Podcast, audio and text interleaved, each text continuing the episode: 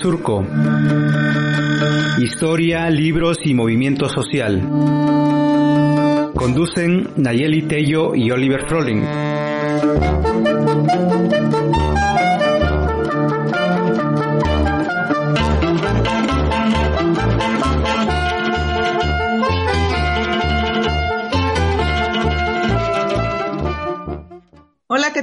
¿Cómo están? Bienvenidas, bienvenidos, bienvenides a este programa que es Pez en el Surco y donde el día de hoy vamos a extrañar a nuestro querido Oliver Froling, que por estar ahí eh, atendiendo algunas actividades de trabajo no nos pudo acompañar en esta, en esta súper entrevista que tenemos el día de hoy.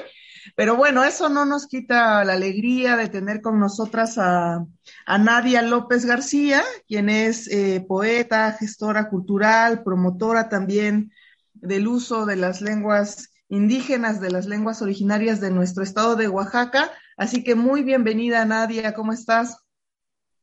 Ted Sabine, muchísimas gracias por esta invitación, gracias por este espacio de diálogo tan necesarios hoy y en muchos días más, muchos espacios. Eh, qué bueno, la verdad, acá con los radioescuchas vamos a compartir que la verdad, desde hace rato queríamos hacer esta plática, pero por una u otra cosa no se lograba, pero hoy este, este frío nos acercó a platicar hoy un rato con ustedes y pues muy contentas de la invitación. Muchas gracias. Gracias, Nadia. Y bueno, pues no hay, no hay plazo que no se cumpla, ¿no? Y qué bueno que hoy pudimos concretar esta entrevista. Este, nos gustaría mucho, Nadia, iniciar un poco que, que nos platicaras tantito más a qué te dedicas, quién eres, que la gente sepa también que eres de acá, de Oaxaca, New Sabi, pero ¿qué más nos podrías contar de ti, Nadia? Mis secretos les voy a contar. Ándale.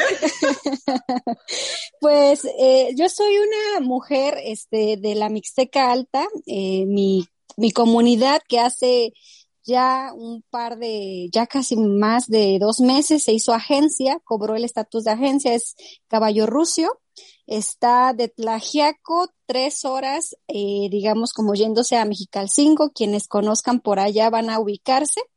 Em, es todavía terracería, todavía no nos llega el pavimento, espero pronto.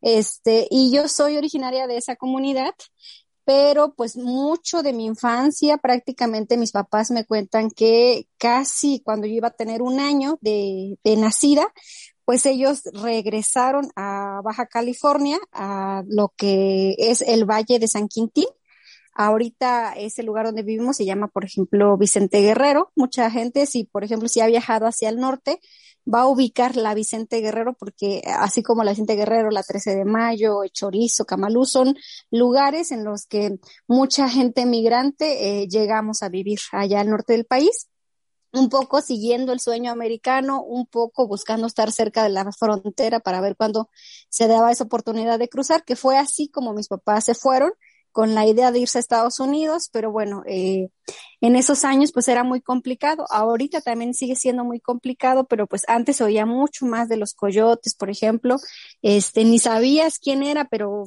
el padrino de alguien te contaba que lo pasó y tú decías, pues vamos, ¿no?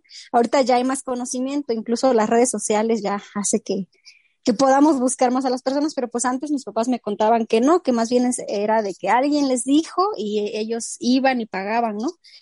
Pero bueno, este, mis papás no eh, llegaron hasta, mm, hasta Tecate, Tijuana, este, y decidieron mejor quedarse de este lado de, de la frontera. Y ahí crecí yo, crecí hasta casi, casi los ocho años, o sea, casi de, de uno a casi los ocho estuvimos en ese lado. Este, de hecho, mi hermano mayor es nacido allá, es este, le digo que es cachanilla, no es oaxaqueño. Este, y yo tuve, pues creo que la gran fortuna de haber nacido en, pues en, esta tierra, en Oaxaca, que pues la verdad es una tierra bondadosa, pero también muy lastimada, ¿no? En muchos sentidos. Entonces, este, pues bueno, eh, acá pues estoy haciendo ahora mi vida, eh, viajo recurrentemente a Ciudad de México. Eh, la pandemia ha sido muy dura con todos, pero siento que a muchos nos, yo creo que nos, nos invitó y de alguna forma como que nos, nos hizo volver, ¿no? A nuestras casas, nos hizo volver a nuestros espacios. Eh, también creo que, eh, bueno, eh, mucho ha pasado en esta contingencia y ahorita voy justo a lo que ahora estoy haciendo, es que eh, antes de la contingencia, pues bueno, yo tenía un, trabajo muy, dijeran, muy godín, ¿no? muy de oficina. Mucha gente cuando me ve me dice, oye, tú que te dedicas a la poesía, digo, me dedico a la poesía, pero en la madrugada y en la noche, porque en el día, este, pues tengo que, este, pues ir a, a mi trabajo, ¿no? Y, es un trabajo donde me siento a llenar Excel, me siento a llenar este cuadros y cuadros, ¿no? Y que nos piden. Yo trabajo, este, todavía ahorita tengo la oportunidad de seguir en ese trabajo, un poquito terminando unos proyectos, este, ahorita a distancia. Y este, y es un trabajo, bueno, era un trabajo muy demandante en el sentido que había que estar casi a veces hasta 12 horas en oficina, ¿no? Entonces me quedaban solo tiempos muy pequeños para poder escribir eh, y pues ahora, bueno, ahora mucho de mi tiempo se ha dedicado, sí, a terminar estos proyectos con, con mi trabajo formal, pero también sobre todo a, eh, pues ahora muchos saben, los que estén en, en, sus comunidades saben que justo está pasando la pizca, ¿no? Entonces ahora viene todo el desgrane, este, acá con mi familia, pues es una, un lugar muy bondadoso, hay mucha chilacayota, este, nos toca sacar semilla, bueno, muchas actividades. Entonces, eh, ahora puedo decirles que justo me, me, dedico un poco a eso, a estar un poco más en casa con mis papás.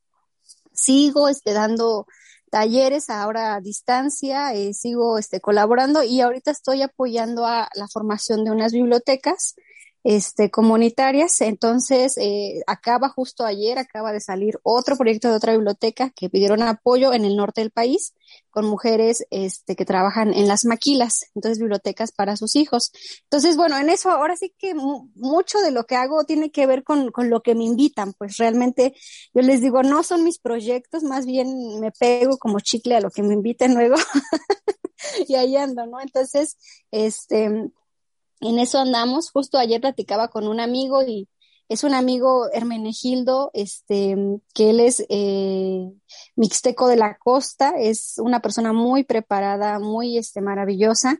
Y platicábamos, ¿cómo no vivimos en Canadá? Decíamos que hay en Canadá los que trabajan en las lenguas, a los que las cuidan, les pagan, ¿no? Les apoyan, porque ya Canadá tiene muy poquitas personas de pueblos originarios, también allá hay lenguas originarias.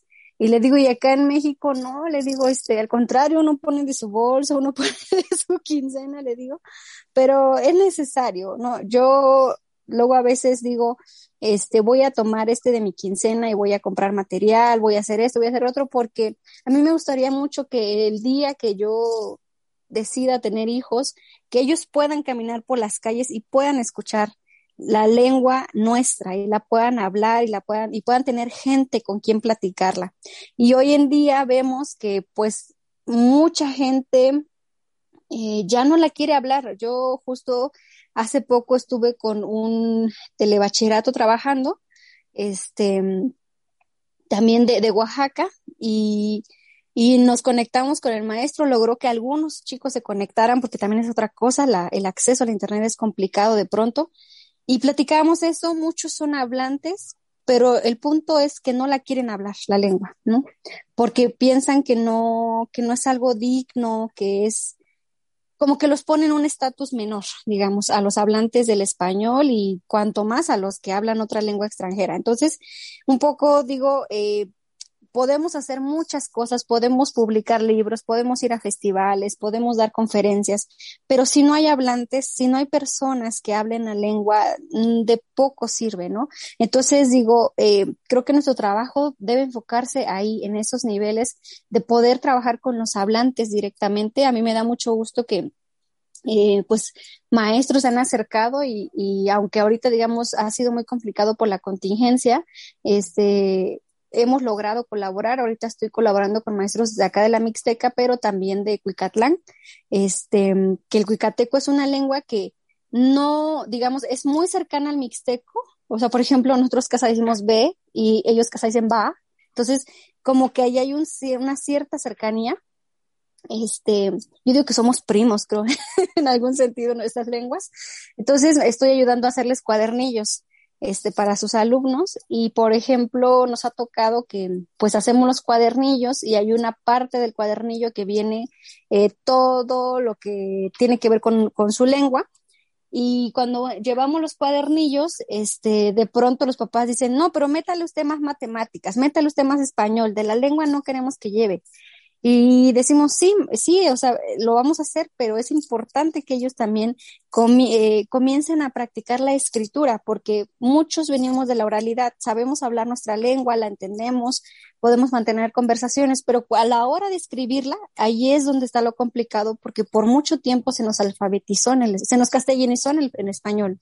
Entonces, eh, pues uno aprendió a escribir español, pero no aprendió a escribir su lengua. Entonces, bueno, yo creo que ya me extendí.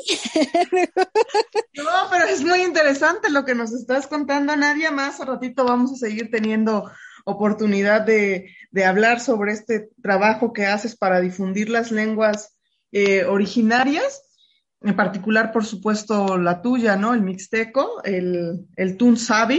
Y, pero quisiéramos preguntarte, Nadia, también, pues justo estábamos ya, nos estabas dando pauta cuando hablabas de lo importante que es también escribir en, en las lenguas originarias. Tú tienes pues una ya trayectoria, a pesar de que eres muy joven, ¿no? Tienes como 21 años, tienes una, pues ya un reconocimiento, ¿no? Por tu trabajo como, como poeta. Y quisiera preguntarte cómo, cómo te surge ese interés eh, por la poesía a ti, Nadia? Bueno, antes dime a dónde te voy a mandar tu, tu mezcal, tu cuartito de café, porque no, fíjate que ya tengo 29 años, ya, ya estoy grandecita. Pero que me las matemáticas. Pero como me dijiste que, que 21, yo me siento de 21. este, fíjate que, que sí, es, es importante escribir. No, nosotros venimos de una tradición de la oralidad, ¿no? De nuestras lenguas eh, han vivido en la boca de los hablantes y como, conforme las hemos pasado de generación en generación, pero creo yo que es importante pasar ahora a la memoria escrita. Aprendemos a leer y a escribir en nuestras lenguas. Creo yo que tenemos un aliado eh, muy poderoso que es la escritura para que nuestras lenguas puedan compartirse y puedan, eh, digo yo, eh, tener un registro de ellas. Entonces, en ese sentido es importante, no es, digamos, lo más importante, lo más importante es seguir hablándolas, pero sí, si podemos empezar a escribirlas, yo creo que es un, gran, eh, un gran aliado para la propia memoria de la lengua. Y justo yo comencé a, escribir hace tiempo, fíjate que yo comencé a escribir más o menos como en los 17 años con formalidad. Antes de los 17, pues yo escribía eh, todo, así tipos diarios, cartas de todo lo que me pasaba, este, pasó que a partir de los 17 yo me fui a la Ciudad de México y pues fue un, un momento muy, muy, como muy doloroso, digamos, porque pues fue primera vez que estuve sin mis papás, sin, o sea, mucho tiempo, ¿no? Sin mis hermanos, este, la Ciudad de México es bella, pero es caótica, mucha gente. Entonces, eh, pues la, escritura se convirtió para mí como en un refugio, en una forma de no estar sola, digamos, eh, de, alguna forma sentir cerca mi gente, mi lengua, este, mi familia. Y comencé a escribir en, pues así en mi cuaderno para leerme a mí en voz alta. Y fue justo gracias a un, a un compañero este, de la carrera que tenía un blog, hace mucho los blogs estaban a todo lo que daban, ¿no? Quien tenía un blog era como si tuvieras un periódico, una revista. Entonces, este compañero me decía, oye, mándame uno de esos poemas que tú escribes. Y yo le decía, no, pues es que estos poemas son para mí, son para, pues para leer para mí sola, no son para compartirles, me da pena porque no sé qué van a pensar los demás. Me dice, tú mándame. pues le mandé mi poema, lo publicó y la verdad tuvo muy buena este, recepción, gente de, me acuerdo que una señora de, este, de Uruguay creo que escribió, que decía que ella estaba mm, viviendo en otro país porque era exiliada, que hubo conflicto ahí en su país. Y ese poema que yo publiqué se llama eh, Notika, que se traduce como en la lejanía o el, o el estar lejos. Y, este, y hablaba un poco de eso, y que era justo lo que yo sentía en ese momento al estar lejos de mi tierra. Y pues así, digamos que me dijo, para el otro mes mándame otro. Dice, no, ¿cómo crees? No, pues sí, y así empezó. Y la verdad, eh, digamos, eh, así comencé en, en blogs, en revistas. De hecho, la primera revista electrónica que yo publiqué fue una revista que se llama Sin Fin, una revista que se llama Sin Fin, que publica lenguas originarias en un apartado. Y por eso no tiene mucho, eso yo te estoy hablando de unos, que será? Unos cinco años más o menos, o seis más o menos, no tiene mucho. De libros, el primer libro, digamos, que yo tuve fue una pequeña antología que me hizo Originaria, que es un proyecto de mujeres de Michoacán, pero yo te estoy hablando que ese libro yo creo que fue como del 2017. O sea, no, ¿qué sé, qué, estamos ahorita? 2021, ¿no? Como tres, cuatro años tiene. O sea, no tiene mucho que yo empecé, digamos, a publicar lo que, lo que estaba escribiendo desde hace tiempo. Eh, mucho tuvo que ver también el, animarse a los premios, ¿no? De pronto a los concursos, animarse a participar, que es complicado. También por eso mucho de, de mi quehacer, digamos, actual, tiene que ver con poder dar talleres de creación literaria a niñas, niños y sobre todo a jóvenes, porque creo que es importante que veamos que nuestras lenguas sí son para, para, pues para todo, ¿no? Pero también son para hacer literatura, también son para hacer filosofía, para hacer ensayo, para hacer teatro. Entonces, eh, hoy por hoy, digamos, mucho de lo que, de la mayoría de personas que están publicando tiene que ver porque quizá eh, sacaron un PECDA, un FONCA o concursaron por un premio y así se ha publicado, porque no, no, yo te podría decir que quizá de las editoriales más grandes, grandes, digamos, que están publicando lenguas originarias son Almadía, que pues es oaxaqueña. Pero de ahí en fuera no vemos, por ejemplo, a Planeta, Océano, Random House publicando lenguas originarias o diciendo, a ver, este, a ver, no sé, este, tú, fulana, fulano, que escribes en zapoteco, que escribes en mije, te voy a, te quiero publicar. No pasa eso, ¿no? Entonces, eh, nos ha tocado como luchar, digamos, para que las lenguas originarias tengan un espacio, ¿no? Que sea un espacio no como cuotas, no de decir, este, voy a hacer una cuota de publicar a personas, este, en lenguas indígenas, sino un espacio realmente ganado, ¿no? Yo, este, estoy muy contenta porque mi, mi último, bueno, el, ajá, el último libro que he sacado se llama Isuichi, que es como el camino del venado, y es el primer libro que saca la UNAM como libro entero en lenguas originarias. Eh, la dirección de, de, literatura de la UNAM se fundó, pues la verdad ni sé, yo creo que se fundó hace como 40 años más o menos. Voy a investigar bien el dato de qué año se fundó esta dirección. Y es la dirección de literatura de, de, la, de la universidad más grande del país. Y hasta hasta el año pasado que salió este libro, solo habían publicado algunos poemas en antologías, en revistas, en el periódico de poesía, pero como tal un libro no lo habían publicado. Entonces, eh, cuando se acercaron, digamos, a mí, a un poco a buscar textos de escritores jóvenes, yo les decía, este, ¿por qué no pensemos los textos? Bueno, yo escribo en mixteco y en español, les puedo dar los poemas en español, pero creo yo que sería importante tenerlos en la lengua original. Entonces, este, ellos empezaron, también empezaron a buscar y dijeron, oye, sí es cierto, no tenemos libros en, en, en, un, en una lengua original, o sea, libros completos. Entonces, a mí me da mucho gusto porque ahorita eh, la UNAM acaba de sacar una, una, colección que se llama El ala del tigre, que justamente publica a lenguas originarias, ¿no? Entonces, eh, creo que un poco ese es el trabajo que también a veces tenemos como de ir, ir eh, visibilizando aún más el trabajo que se está haciendo. Y creo yo que eh, a mí eso, eso me gusta mucho, la promoción, digamos, este, como ser promotora, digamos, cultural, porque creo que de alguna forma eh, las generaciones grandes como Natalia Toledo, Irma este, Pineda, Briseida Cuevas, abrieron muchas puertas.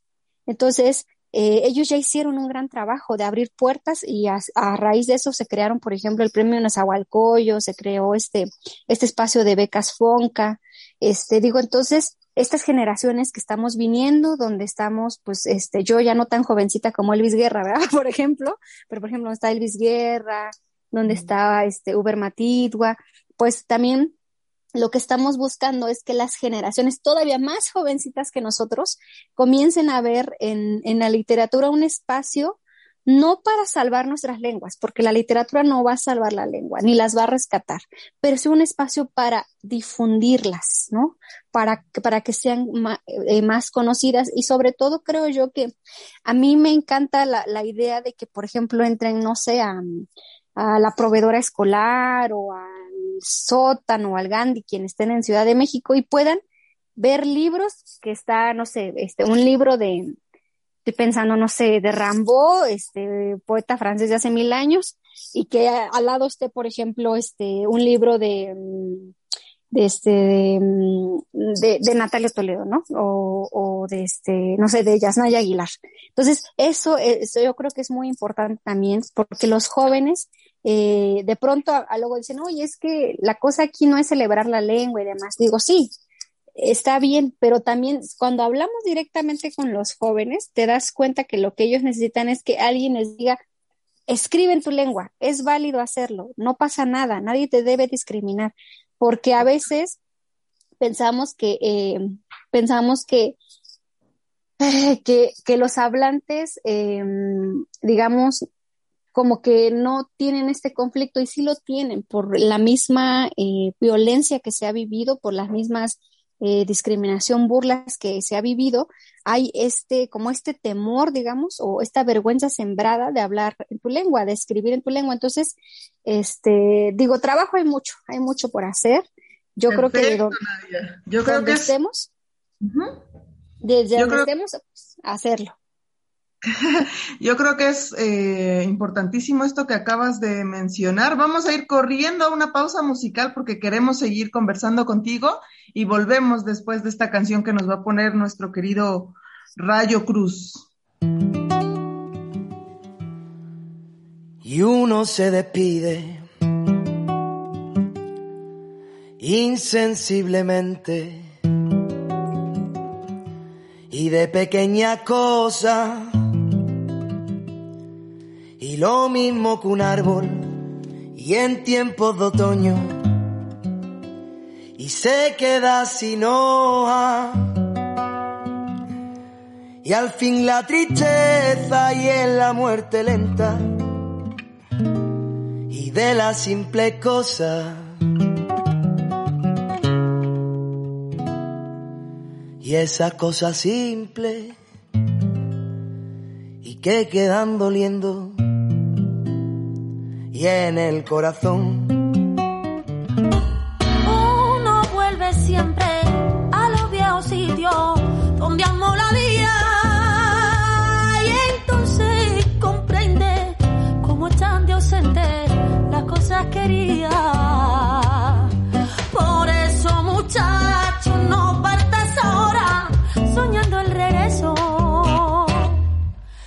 El amor es simple y ya las cosas simples la devora el tiempo.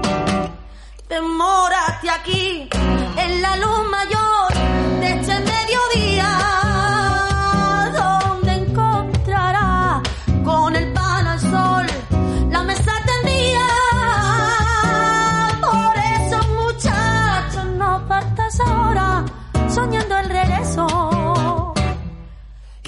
amor es simple y a la cosa simple la devora el tiempo.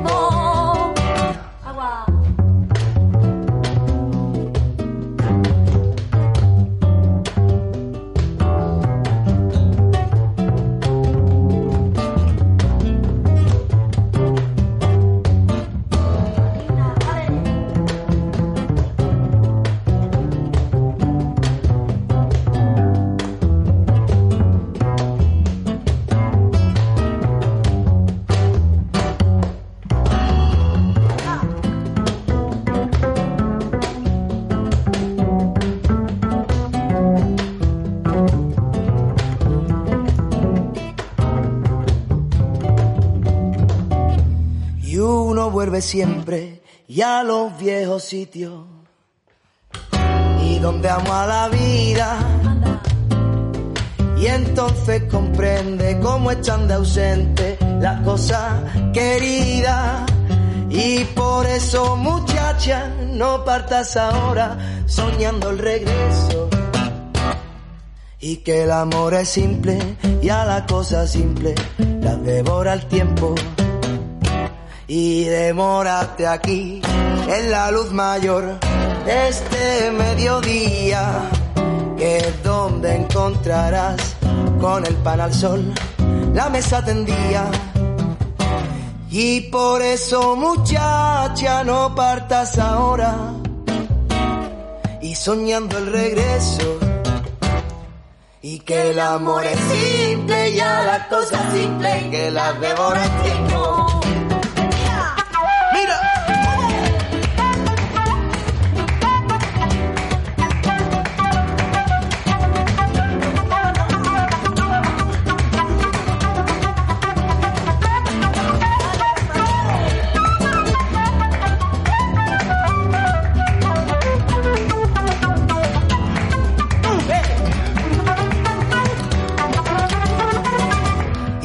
Amor es simple y a la cosa simple las devora el tiempo. El amor es simple y a las cosas simples las devora el tiempo. Y que el amor es simple y lo el devora el tiempo.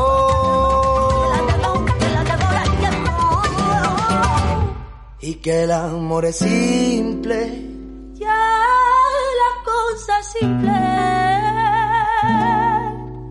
Que las devora el tiempo.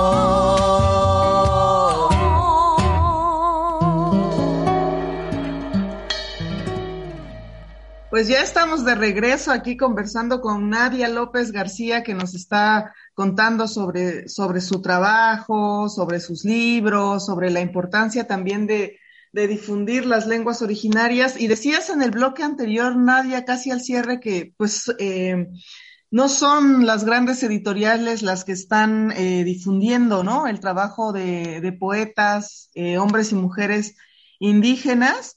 Este, y en ese sentido, pues eh, queremos decirle al, al, público que está escuchando PES en el Surco, en, en Radio Universidad, en Beushitza Radio, en el Rincón eh, Zapoteco de la Sierra Norte, en Radio Nandía, en Estéreo Dinastía, que, y en Movimiento Radio, por supuesto, que estamos eh, por sacar en, en, una nueva aventura juntos, eh, Surco AC, y Pez en el Árbol, una antología que, que, hemos titulado Verbo Raíz, en la que participan poetas de distintas regiones de nuestro estado, del Istmo, de los valles centrales, de la Mixteca, de la Sierra Sur y de la Sierra Norte, que escriben y que hablan eh, distintas lenguas originarias. Y para hacer posible esta, la impresión de este libro, estamos lanzando una campaña en una plataforma virtual que se llama donadora.org, así la pueden buscar en, en internet, donadora.org, y ahí pueden buscar campañas,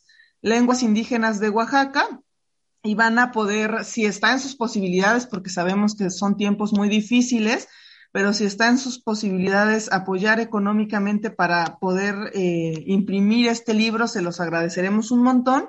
Y si no, también pueden ayudarnos difundiendo este programa de radio, difundiendo distintas cosas en redes sociales para quienes tengan, eh, pues sí, como, como este tipo de espacios, ¿no?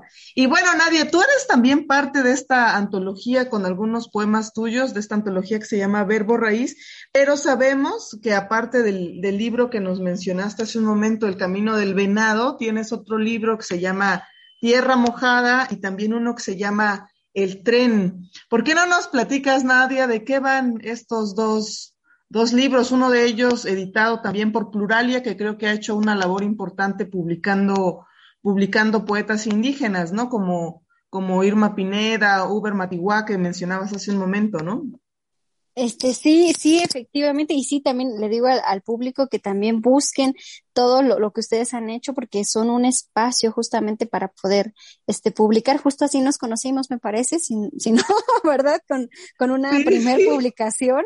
Entonces también los libros nos acercan. Entonces, este, amigas, amigos, si pueden echarnos la mano, échenos la mano. Ahora sí, eh, digamos, no se compren alitas o su, la ayuda ese fin de semana y, y, cooperemos para que salga este libro.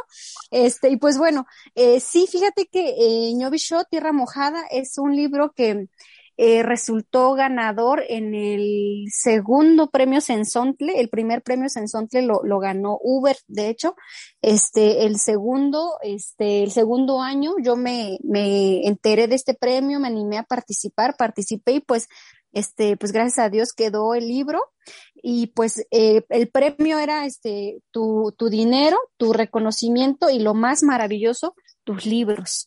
Entonces, a mí me entregaron si no más recuerdo, me trajeron como 100 ejemplares, esos 100 ejemplares no me quedan nada, pero, o sea, casi la gran mayoría fue de obsequio, que así se fue este libro de obsequio, pues sobre todo a la gente de mi, de mi comunidad, amigas, amigos que apoyaron, este, y es el, digamos, un libro que, que ya es libro, digamos, antes tuvo una pequeña antología que me hicieron, las amigas de Michoacán, y este libro, digamos, eh, lo pueden descargar, les puedo decir que lo pueden descargar totalmente gratuito en PDF, lo ponen así, este, Nadia López, este, Ñovi Show o Nadia López Tierra Mojada en, en este, en, el Google y les va a salir el PDF.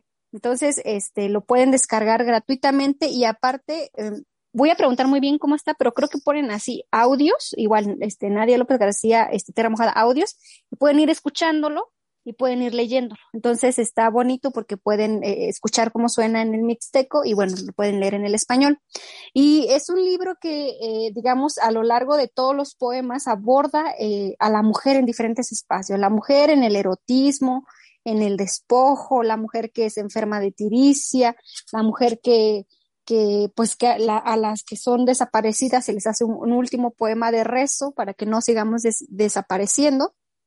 Y es un libro que, Em, lo tenía yo, digamos, eh, tenía muchos poemas acerca de tías y, abuelas y al final de cuentas quedó estos poemas que son los que van a encontrar. Eh, lo pueden consultar totalmente gratis, descargarlo, compartirlo, pasarlo por el WhatsApp como gusten, eh, leerlo. Este, y tengo este otro que es de Tikushika, el, el, tren, que es un libro que este, sacó Almadía. De hecho, con este libro se va a reactivar la colección para niños de Almadía. Este es una colección que eh, se reactiva con el tren, pero que en algunos meses van a tener grandes sorpresas de, grandes autoras que están, van a sacar libros para niños en lenguas originarias, lo cual es maravilloso porque eh, por ahí va a haber varios este, títulos de varias lenguas de, de nuestro estado y eso es maravilloso porque creo que es un derecho que niñas y niños puedan leerse, narrarse, contarse historias, escucharse en sus propias lenguas. Cuando hablamos de literatura infantil en México y juvenil, en, automático pensamos en toda la literatura en español. Entonces hace falta también que, que visibilicemos que para niñas y niños es un derecho narrarse, ¿no? Escuchar historias en su lengua y creo que también de alguna forma estamos caminando hacia que el, comiencen a aprender a leerse y escribir en su lengua. Y aparte acercarse a mundos maravillosos. Y aparte, bueno, este libro de Tikushika lo pueden encontrar en la proveedora, quienes estén en la ciudad de Oaxaca. Creo que también está en la proveedora que está en este, eh, hay varias proveedoras en todo el estado, me parece. Entonces, en todas las proveedoras me parece que lo pueden encontrar. Este, o si no lo encuentran, me escriben y yo lo envío. Entonces, este, yo tengo varios ejemplares, lo puedo enviar.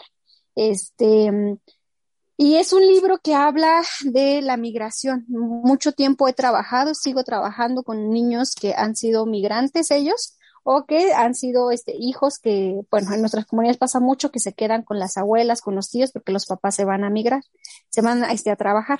Entonces, este, esos poemas, eh, yo había tenido muchos talleres y al final, digamos, de, de varios años y de terminar un proyecto eh, en específico grande con el, con el Museo Infantil de Oaxaca, como que me quedé un poquito con, como con esa, esa un poco nostalgia de, de, de, de, pensar qué pasa con todos los otros niños y niñas que de pronto no pueden ir a un taller de poesía y no pueden sacar mediante poemas lo que sienten o lo que sueñan o lo que les duele. Entonces, un poco eh, también estos poemas eran como para mí, para, para la niña que, pues que fue migrante con sus papás, que no conoció a su abuela hasta que regresaron a Oaxaca. Entonces, eh, este, este libro es, es así, si pueden eh, buscarlo. Hay algunas cápsulas en YouTube de él, de algunos poemas, pueden escuchar algunas en YouTube. Este, y bueno, si lo quieren conocer. Y también una gran noticia es que fue seleccionado para los libros del Rincón. Entonces, ahorita sé, de, por ejemplo, del, del estado de Oaxaca, de algunas comunidades y de Chiapas en específico, que amigos me han, que son maestros me han dicho que ya llegó la caja de libros. Ahorita por la contingencia, pues bueno, es complicado, pero ya está en la caja. Yo digo que cuando pase, ya los niños que vayan a la escuela van a poder ir a su rinconcito y agarrar su tikushika. Ay, Nadia, pues qué bonito, qué buena, qué buena noticia, o a lo mejor, pues luego mm, las maestras, los maestros, este, están también ahí ideando formas creativas, ¿no? Para, para dar las clases, en las comunidades hay quien va una vez a la semana, hay quien se ve con los papás y las mamás y les entrega las tareas, y ojalá como, además de entregarles las tareas, ojalá que también les puedan ahí pasar este libro de El tren, y no, no, lo, no lo puedo pronunciar, pero Vitushika es, ¿no? Tikushika. Exacto, para que también lo puedan leer, incluso cuando no estén en la escuela, pues ojalá se los puedan prestar para sus casas, porque como dices, pues los libros nos acercan, las historias nos sanan, la escritura, pues tiene muchas, muchas, muchas bondades, ¿no? Y qué bueno que también estás trabajando con las niñas, con los niños en este sentido. Y bueno, yo escuchándote hablar eh, de tu libro y de cómo se difundió Tierra Mojada, eh, quería complementar la información que di para que nuestro auditorio se anime eh, a difundir esta campaña que tenemos en Donadora o hacer su, su aporte que vamos a estar, con, que con su apoyo económico, digamos, podremos imprimir este libro que tiene 12 eh, voces eh, de distintas, eh, de distintos poetas indígenas, de distintas variantes del zapoteco, del mije también, distintas variantes del mixteco, un compañero Saúl Gijón que es Ombiayets, entonces son, son 12 poetas hablando distintas, escribiendo distintas lenguas, van a poder leer los poemas en español y en su lengua nosotros podremos imprimir ese libro, regalarlo o más bien donarlo también a bibliotecas como las que tú, tú apoyas, Nadia, comunidades, escuelas, radios comunitarias también que nos parece que hacen una labor fundamental. Y por supuesto, para, que, para quienes tienen acceso al Internet, en cuanto el libro esté, vamos a poderlo liberar para que llegue a toda la gente que quizá no está en, en, Oaxaca, pero que pues que está apoyando esta campaña o quiere leer en lenguas originarias y vamos a liberar ese libro en internet. También tendrá ahí un código QR para que no solo quienes no somos hablantes de alguna de las lenguas originarias que, que están apareciendo en el libro, pues podamos escuchar eh, cómo, cómo suena ¿no? la lectura de estos poemas y además, por supuesto, de leerlos en español y bueno, Nadia, nos estamos casi por cerrar la entrevista y nos gustaría mucho que, que nos dijeras también por qué es importante la difusión de, la, de, las lenguas, por supuesto que ya lo mencionaste al principio, y también la lectura de, de, de, hombres, de mujeres que están escribiendo en sus lenguas originarias. ¿Por qué es importante este trabajo que tú vienes realizando de escritura y de difusión de lenguas originarias? Fíjate que me gustaría mucho contestar como con una, una, un poco una metáfora. Pues antes, cuando, antes de contingencia, ¿no? Cuando las familias se iban de vacaciones, no sé cómo sea en sus pueblos, pero acá se acostumbra mucho que viene la tía y te dice, este, me voy a ir de, pues a casa de mi hijo, me voy a ir, no sé, con mi compadre, con mi comadre, le dejo la llave de mi casa y tú tienes el deber de entrar a su casa, regar sus plantas, eh, si tiene animales, darles de comer, prender la luz en la noche y todos los días hasta que ella vuelva. Y cuando tú te vayas de tu casa, sabe, sabes que ella va a hacer lo mismo por ti. Y hay tanta confianza que te dan su llave y ahí están sus aparatos, todo lo que tienen, ¿no? Entonces, un poco pienso un poco así, el trabajo en lenguas originarias que muchos de los que somos hablantes de nuestras lenguas trabajamos por ellas, pero también invitamos a muchas personas a que vengan a nuestra casa a, cuidarla, a regar la planta, a prender la luz en la noche, a darle de comer a los animales y que no solo vengan a hacer ese trabajo, sino que se queden a justo comer del huevo de la gallina que alimentaron, a este, bueno, a disfrutar de todo lo que tiene esa casa, ¿no? Entonces, un poco yo veo las lenguas así, como una casa a los, a las, a la que cuidamos, a la que respetamos y a la que invitamos a otras personas tanto hablantes como no hablantes, a que se acerquen también a conocerla, a, disfrutar de la sombra, de la enramada que tiene la casa, porque lo que pasa con las casas que nadie las cuida, que nadie las habita, es que van muriendo, van, se van llenando de hierba, este, se van quedando, no sabes dónde está la puerta, dónde está la ventana, porque creció tanta, este, ¿cómo se dice esto? Eh, maleza. tanta maleza, ajá, creció tanta maleza que ya no sabes dónde empieza y dónde termina esa casa y ya después ya ni sabes que es una casa. Entonces un poco es lo que yo he pensado en el trabajo de lenguas originarias, que es así, es invitar a, a, que vivamos en esa casa, a que la sintamos nuestra, ¿no? A que, por ejemplo, cuando la vecina se va y te deja tu, su llave, tú sabes que esa casa por ese rato es tuya, es tu deber cuidarla porque esa persona no está, en este caso sí estamos, ahí estamos los hablantes, pero también los invitamos. Entonces, creo que es importante por eso, para que haya más casas con luces encendidas, ¿no? En este país. Yo creo que hay muchas casas ahorita que son lenguas originarias que tienen eh, sus focos fundidos, algunas, algunas ya tienen maleza, eh, entonces hay que ir a esas casas y hacer ese tequio y trabajar por ellas porque al final de cuentas no son casas de nadie, son casas de todos. Yo creo que las lenguas son de todos y pues las lenguas solamente van a seguir vivas mientras haya gente que las hable, gente que las acompañe. Entonces, eh, creo que es importante porque por ahí voy a retomar a este León Portilla que decía que cuando una lengua muere, la humanidad se empobrece. Y yo creo que sí es cierto, porque no muere solamente un sistema lingüístico y fonético y, y ahora sí no soy lingüista, ¿verdad? Quién sabe qué, tanto lleve la lengua, pero no solo muere eso, muere una forma entera de verse, una forma entera de pronunciarse, una forma entera de sanar, una forma entera de vivir la tristeza, el regocijo, el dolor, muere todo eso. Entonces, eh, un, yo siento que el mundo se va quedando un poco vacío, ¿no? Conforme, conforme pensemos en, en, en que estas lenguas mueren así, no, mueren y queda un, queda un hoyo, siento yo. Entonces, creo que por eso es importante también saber, eh, por lo menos a mí, luego de pronto a veces doy talleres y les digo, tenemos 68 lenguas, a ver cuáles son. No, y a veces llegamos a nombrar 20 por mucho, pero a veces hay lenguas que pues que ni siquiera las nombramos, no sabemos cómo suenan, hay muchas que ya están por desaparecer, entonces digo, hagamos ese esfuerzo de, de conocerlas, de saber dónde están, cómo son los hablantes, quizá puedo aprender una palabra, dos, tres, o meterme a un curso intensivo, ¿no? De aprender. Mi, mi esposo, por ejemplo, él es hablante de náhuatl, este, y pues muchos dirían, bueno, ya habla náhuatl, ya habla español, habla náhuatl, pero apenas entró, bueno, desde hace varios años entró a Soque y apenas entró a Maya, ¿no? Por ejemplo. Y apenas me estoy enterando que se metió a clases de Mixteco de la Costa, que no es propiamente el mío, pero le digo, no importa, le digo, tú toma, le digo, si, si tienes esa posibilidad, toma tus clases, este, apúntate, porque un poco es eso, digo, eh, a veces uno mismo dice, pasa mucho tiempo, este, en redes sociales o demás, digo, un ratito meterse a un curso, no meterse a un taller. Pues qué bonita esta invitación que nos, que nos haces, Nadia, y esta metáfora también, ¿no? Como de las, de las lenguas, como una casa donde todos, todas podemos podemos estar y podemos conocer, ¿no? Esa forma de entender el mundo, de expresar las emociones, de convivir.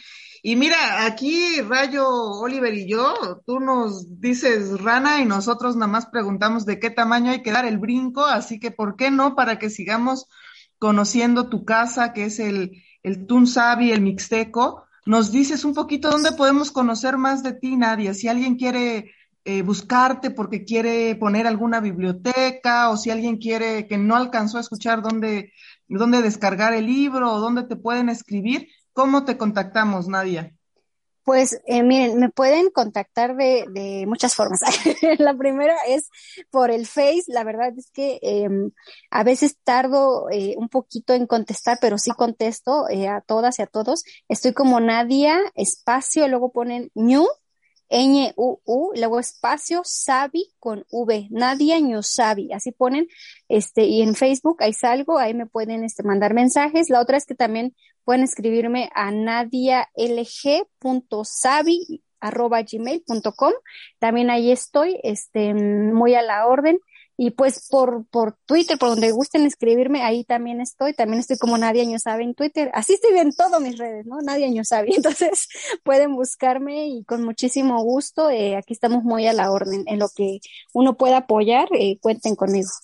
Ay, Nadia, pues muchísimas gracias. Nos ha dado un montón de gusto tenerte aquí en, en PES en el Surco. Cuando quieras esta también es tu casa, esta cabina de radio que ahora es virtual, pero que bueno, ahí esperamos volver a nuestro, a nuestro espacio habitual. Y bueno, Nadia, un abrazo grande, grande, grande, que tu familia, que tú, que tus personas queridas se encuentren bien, ¿no? En, en el marco, en el, en este contexto tan, tan doloroso que estamos viviendo. Y bueno, pues cuando gustes, Nadia, aquí te esperamos en Pez en el Surco.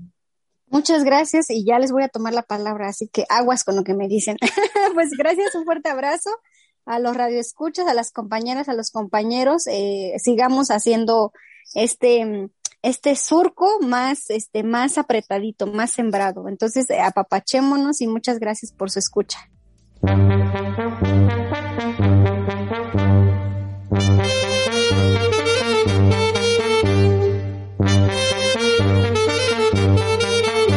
Gracias por escuchar Pez en el Surco. Síguenos en nuestra página de Facebook y escucha nuestro podcast en iVoox. Escúchanos la próxima semana.